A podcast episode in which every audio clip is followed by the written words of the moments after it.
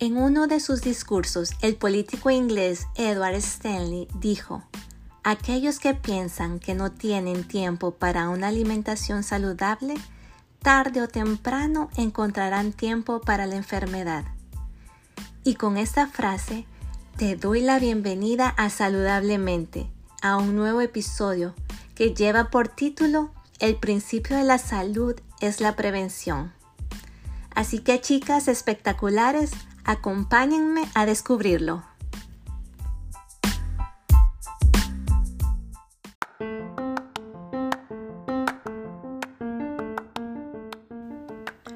Vivimos en una sociedad que vive deprisa y podríamos decir que ocupamos más de 24 horas para llevar una vida más saludable. Hoy vengo a proponerte un nuevo enfoque de nutrición que viene cada día con más fuerza y se trata de prevenir Hemos vivido en un mundo donde nos hemos enfocado en la cura. Pero si te digo que la mayoría de las enfermedades pueden ser prevenidas, ¿me creerías? Hipócrates lo dijo, deja que los alimentos sean tu medicina y que tu medicina sea tu alimento. Nuestro cuerpo necesita de nutrientes para vivir y podemos vivir más saludables cada día y sin enfermedades. ¿Te ha puesto a pensar que hoy en día la población está más enferma?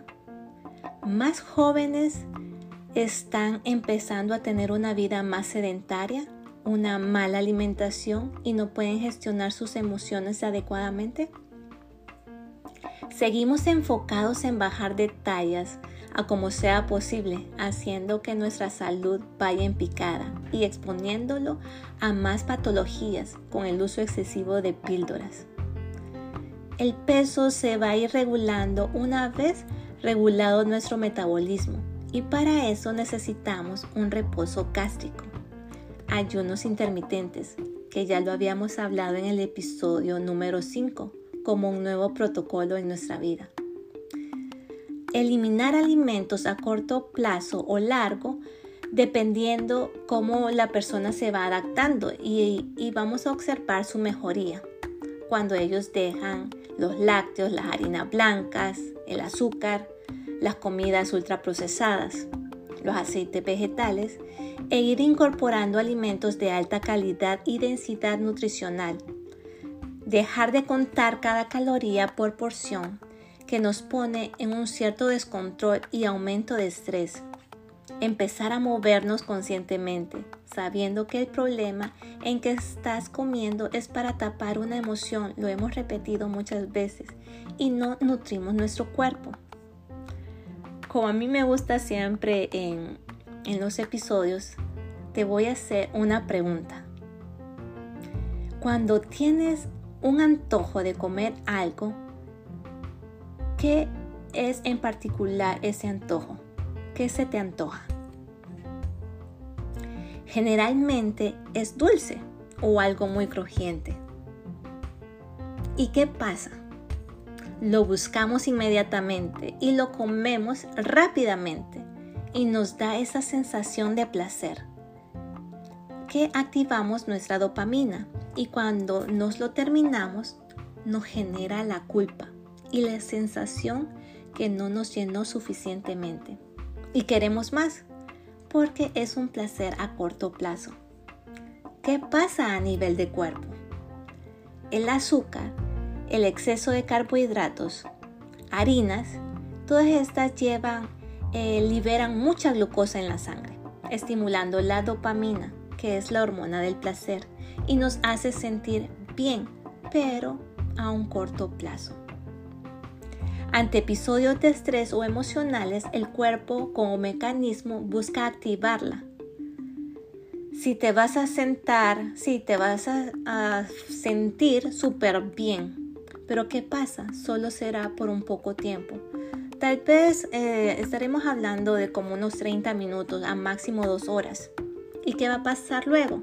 Te vas a sentir igual o peor que cuando lo comiste te sentirás cansado, sin motivación o al no haber glucosa en sangre, tu dopamina no se va a activar. ¿Y qué va a pasar con nuestro cerebro? Te va a pedir más y más cantidad de comida. y estás en piloto automático sin percibir ese problema o emoción. Vas a seguir insistiendo en comer y vas a querer más dulces, más carbos, más harinas y, y así sucesivamente. Y a nivel emocional nunca te sentirás saciada, ya que tu hambre no es física, sino que es un hambre emocional. La comida podrá distraerte, pero no podrá hacer desaparecer tus emociones. Antes de comer, hazte estas preguntas. ¿Por qué voy a comer? ¿Tengo un hambre fisiológica o es porque estoy aburrida? Ah, porque me siento sola y no sé qué hacer. ¿Qué he estado pensando y he sentido antes de tener ganas de comer? ¿Cuál sería mi motivación para que yo me pueda sentir bien? Cultivemos la dopamina a nuestro favor, chicas, y evitemos los comportamientos adictivos. Un consejo sería Dedícate a algo que te guste. Haz un hobby. Si te gusta escribir, escribe. Si te gusta cantar, canta. Si te gusta bailar, baila. O si te gusta escuchar música, haz, escucha música.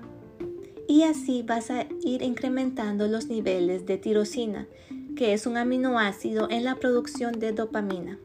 Y también lo podemos encontrar en ciertos alimentos, como ser el aguacate, el té verde, el plátano, el chocolate. Así que, chicas espectaculares, usemos la alimentación a nuestro favor. Y algo que quiero compartir contigo en este momento son seis herramientas para que puedas comer de una manera más consciente y no por ansiedad. Número uno, saca un tiempo para comer de manera tranquila, no enfrente de la computadora o usando tu celular. Número 2. Antes de comer por ansiedad, debes de beber agua para reducirla y provocar un estado de calma. Número 3.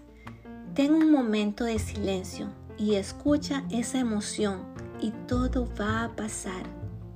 Puedes también hacer una corta oración en agradecimiento por tus alimentos. Número 4. Come despacio. Número 5. Maximiza tu atención al comer, ya que cuando comes, a veces, la mayoría del tiempo estás distraída. Tu capacidad metabólica disminuye de un 40 a un 60%. ¿Y qué pasa cuando disminuye? Empiezan los problemas digestivos como inflamación, te da indigestión, tienes gases, sufres de estreñimiento. Y número 6, Utiliza todos tus sentidos. Siente el olor, vive ese momento, saborea tu alimento. No nos hace falta sentir que estamos llenos completamente. Te daré un secretito. Nuestro cerebro tarda 15 minutos para enviar el mensaje que estás satisfecha. Debemos de darle ese tiempo y poder masticar bien. Somos lo que comemos. todos conocemos esa frase. Pero lo que comemos nos puede ayudar a ser mucho mejor, más de lo que somos. Si podemos, chicas espectaculares, estamos acá para ayudarnos y seguir creando nuestra mejor versión y a llevar una vida más sana posible. Sin salud no podremos crear nuestro mejor yo. Recuerden que comer es una necesidad, pero comer de forma inteligente es un arte. Y por último, te dejo una frase de San Francisco de Asís que dice, empieza haciendo lo necesario, después lo posible, y de repente te encontrarás haciendo lo imposible. Te abrazo a la distancia y mis mejores deseos para este día. Nos vemos en el próximo episodio.